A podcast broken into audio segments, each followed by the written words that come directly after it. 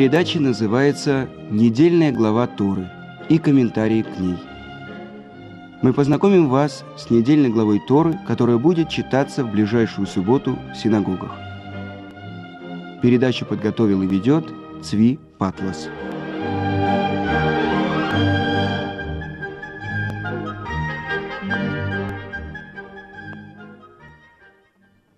Итак, сегодня мы будем учить главу Экев.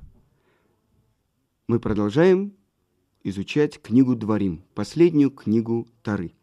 И как мы уже говорили в предыдущих главах, эта книга – это пересказ тех событий, которые происходили на протяжении 40 лет с еврейским народом, пересказ слова Муше Рабейну на протяжении 37 последних дней своей жизни – это слова, которые говорит Муше – указывая еврейскому народу на его недостатки, увещевая его, направляя его на путь, который показан был еврейскому народу с горы Синай.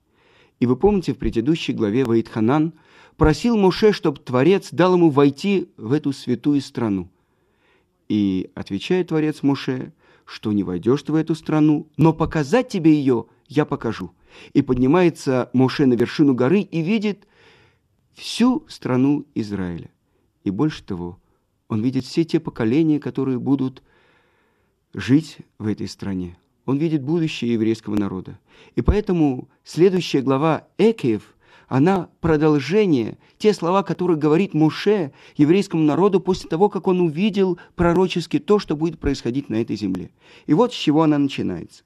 «И будет за то, что будете слушать законы эти и хранить и исполнять их, то хранить будет всесильный Бог твой для тебя союз и милость, о которых Он клялся отцам твоим.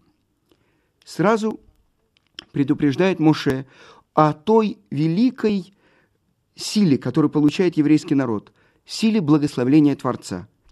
И продолжает Моше, «И истребишь ты все народы, которые всесильный Бог твой предает тебе. Не щади их, разрушь их идолов, Потому что если ты не разрушишь их идолов, то ты получишь то наказание, которое предназначено для них. Дальше говорится о том, что Муше напоминает еврейскому народу про те события, которые происходили на протяжении 40 лет, когда водил Творец еврейский народ по пустыне, о тех чудесах, которые сопровождали еврейский народ. Ман, хлеб с неба, который ел еврейский народ на протяжении 40 лет.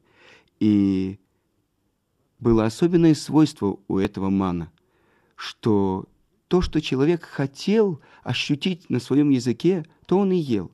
Но с другой стороны, ман, он зависел от духовного состояния человека. В каком состоянии человек находился, там он находил ман. Если он был праведником, он находил прямо у входа в свой шатер. Если нет, он должен был ходить до конца стана, чтобы его найти. С другой стороны, если один человек набирал много мана, а другой мало, когда они приходили нам домой, то у каждого было именно определенное количество на количество ртов, которые были у него в доме. Но с другой стороны, они не могли его оставить на следующий день. И говорит Тара, «И он смирял тебя, и томил тебя голодом, и питал тебя маном, которого не знал ты, и не знали отцы твои, чтобы дать тебе понять, что не хлебом одним живет человек, а всем тем, что исходит из уст Творца, живет человек. Особенное было свойство у этого мана, что человек должен был все время смотреть на небо. Он должен был все время полагаться на Творца. И об этом мы, может быть, еще поговорим в нашей передаче более подробно. И дальше описывает Муше особенную силу этой земли – Какую землю дает Творец своему народу? Землю хорошую, землю потоков вод, ключей и источников. В землю, и здесь перечисляется семь плодов, которыми славится страна Израиля. Я прочитаю строчку, а потом перечислю их. В землю пшеницы и ячменя, и виноградных лоз, и смоковницы, и гранатовых деревьев, в землю масличных деревьев и меда – а теперь объясним, какие же плоды имеются в виду. И говорит трактат Брахот, пшеница, ячмень, виноград, инжир, гранат, маслины и финики. Это особенные свойства есть у плодов этой земли, чем они выделяются из всех плодов всех земель. И на самом деле сказано так, что великий царь Шломо, он знал, что главный источник благословления – это именно Святая Земля. И он в Иерусалиме мог сажать такие деревья, которые росли где-то там на севере, и где-то там на юге, в Африке, и где-то там э, в долинах Иордана. Все корни этих деревьев находились как раз в стране Израиля. Так вот, главные плоды, которыми славится страна Израиля, э, как-то странно нам читать об этом, пшеница. Мы знаем, что из Канады привозят пшеницу. Так вот, главное свойство хлеба, который питает человека и дает благословление, это именно те плоды, которыми выделяется святая страна Израиля. И дальше говорится, когда ты поешь и насытишься, то ты должен поблагодарить того, кто посылает тебе твой хлеб. За что? За ту землю хорошую, которую дает тебе Творец. И здесь мы учим закон, очень важный закон о благословлении после еды. И дальше идет предупреждение. И вот поселит тебя Творец в этой земле, и будешь ты жить, и будет у тебя скот, и будет у тебя золото и серебро. Будь осторожен, чтобы не стало надменным сердце твое, чтобы ты не забыл Творца твоего, который вывел тебя из земли египетской, из дома рабства. И если ты скажешь, «Сила моя и крепость руки моей доставили мне богатство это», то помни, что тот, кто тебе дал эту землю, он тебя и прогонит. Тот, кто тебе дал богатство, он может его и забрать. И опять предупреждение о том, что вы войдете в эту страну и овладеете ей, опять есть опасность. Та же самая гордыня. Чтобы что человек не подумал, ага, за мою праведность дает мне Творец эту землю и изгоняет передо мной моих врагов. Так знай, не за праведность твою и не за правоту сердца твоего идешь ты наследовать землю их, но за нечестие народов. Изгоняет их Творец перед твоим лицом и еще из одного. Из того, что он поклялся нашим працам Аврааму, Ицкаку и Якову о том, что вернет он потомство их в эту землю. И после этого напоминает Моше о тех прегрешениях, которые делали евреи на протяжении 40 лет в пустыне. Чтобы напомнить их не за вашу праведность. И напоминает он им про то, что на сороковой день после того, как евреи получили Тору, они сделали золотого тельца. И про то, что Муше, который спустился с горы и нес две скрижали, вытесанные Творцом, на которых было написано десять речений, когда увидел он золотого тельца, он должен был их разбить. И дальше он должен был растереть в порошок этого золотого тельца и смыть этот позор, которым опозорили себя еврейский народ. И как он просил сорок дней и сорок ночей у Творца прощения за весь еврейский народ. И Напоминает он им то, что происходило еще через полтора года, когда евреи послали разведчиков, и как плакали они и не хотели войти э, в эту страну, о событиях, которые происходили вечером 9 ава. И опять просит Моше, защищая еврейский народ, и принимает Творец заступничество Моше. И сейчас прочитаем начальную строчку нашей главы. «Ваая עקב תשמעון את משפטים האלה, ושמרתם ועשיתם אותם, ושמר השם אלוקיך לך את הברית ואת החסד, אשר нишба левотеха. И будет за то, что будете слушать законы эти и хранить и исполнять их, то хранить будет Ашем, Бог твой, для тебя союз и милость, о которых он клялся отцам твоим. И здесь э, так комментирует Вавилонский Талмуд, трактат Евамот, эту строчку. Написано там так, что есть три отличительные черты характера, которые выделяют еврейский народ из всех народов.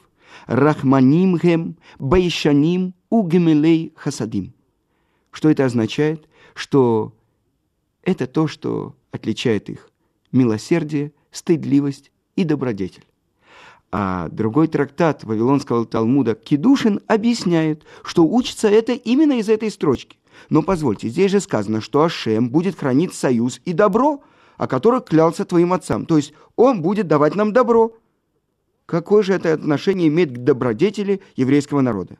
И так объясняет это Равбарух Эпштейн, что Бог, Творец, Он поступает с человеком так, как человек поступает с другими. Таким образом, если Творец дает добро еврейскому народу, значит и еврейский народ так поступает с другими. А кто это другие? Это прежде всего, это те же самые другие евреи. И в этой связи я хочу э, рассказать вам одну историю. Дело происходило, может быть, 150 лет тому назад. Э, эта история связана с Рави Исраилем из Вижниц.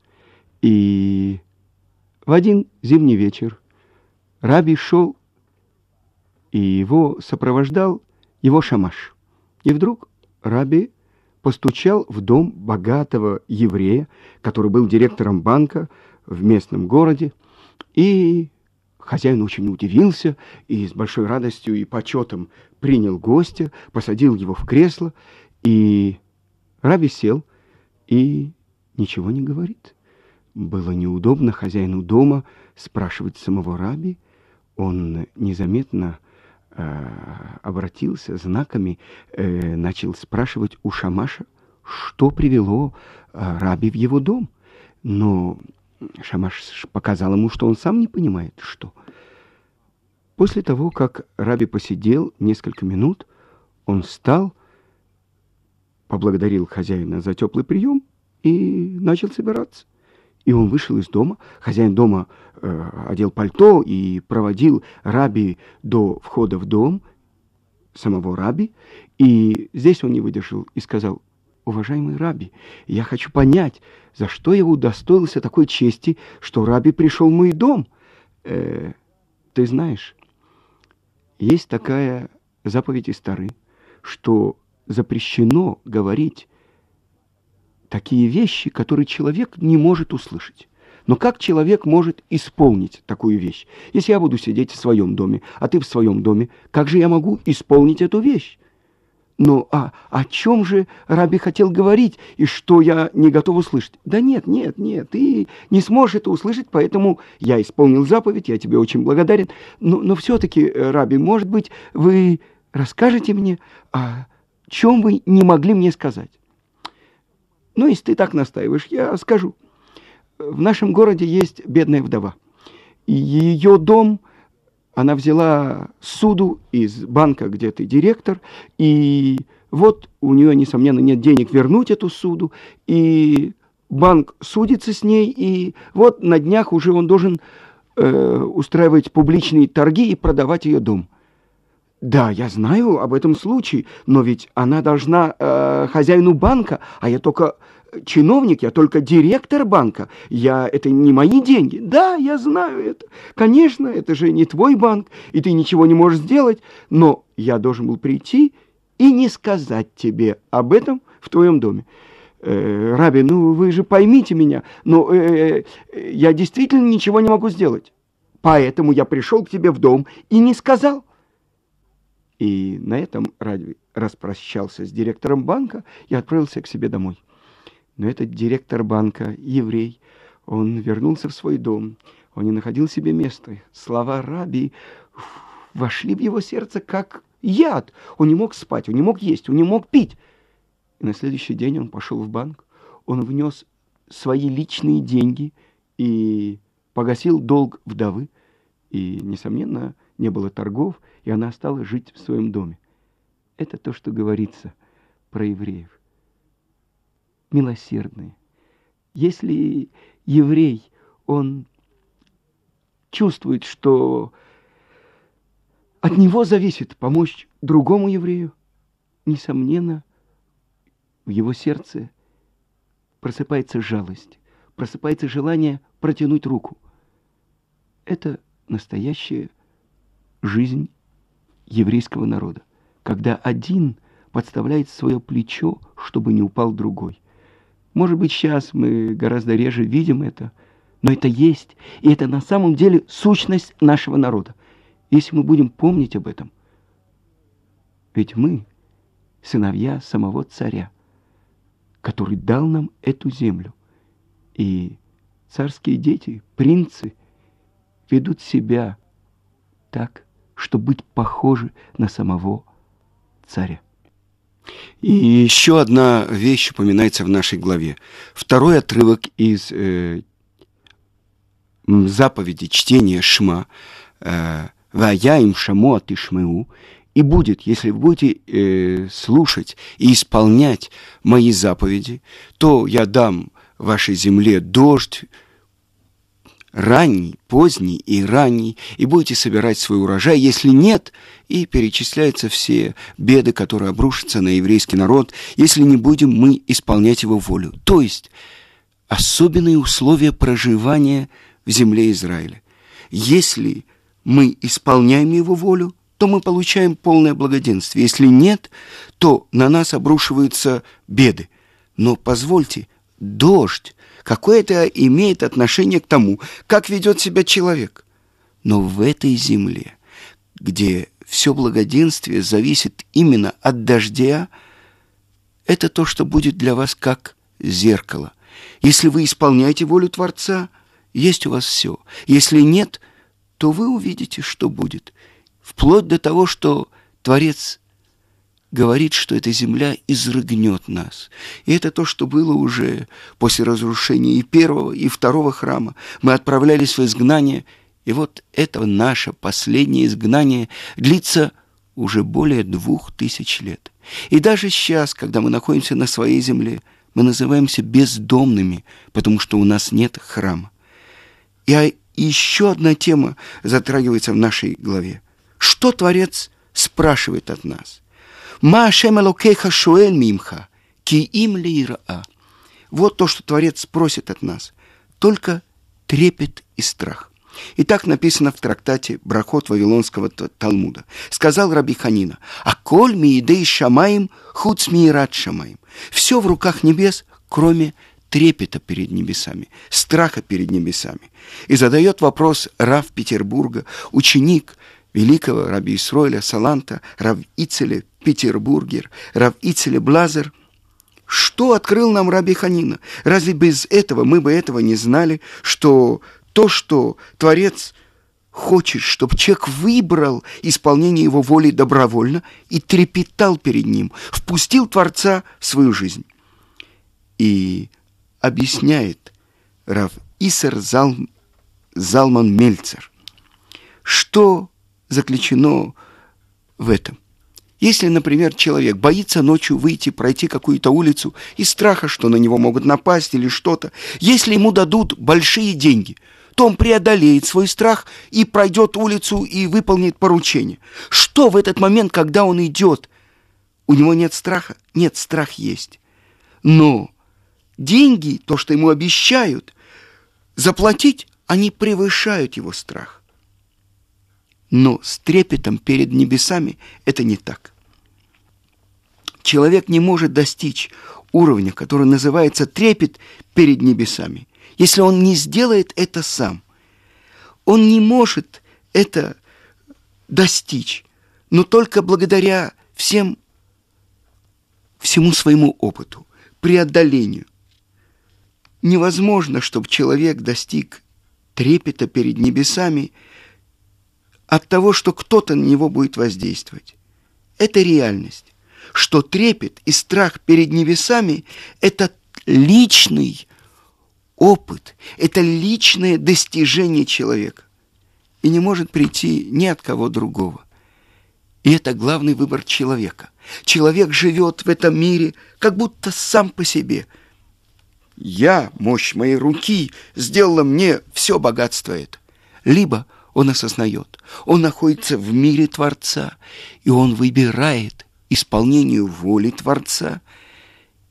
И тогда, чем больше он впускает Творца в свой мир, тем больше он находится в мире Творца, в союзе с Творцом. И это называется трепет перед небесами. На этом я прощаюсь с вами. Всего хорошего. Шаббат шалом.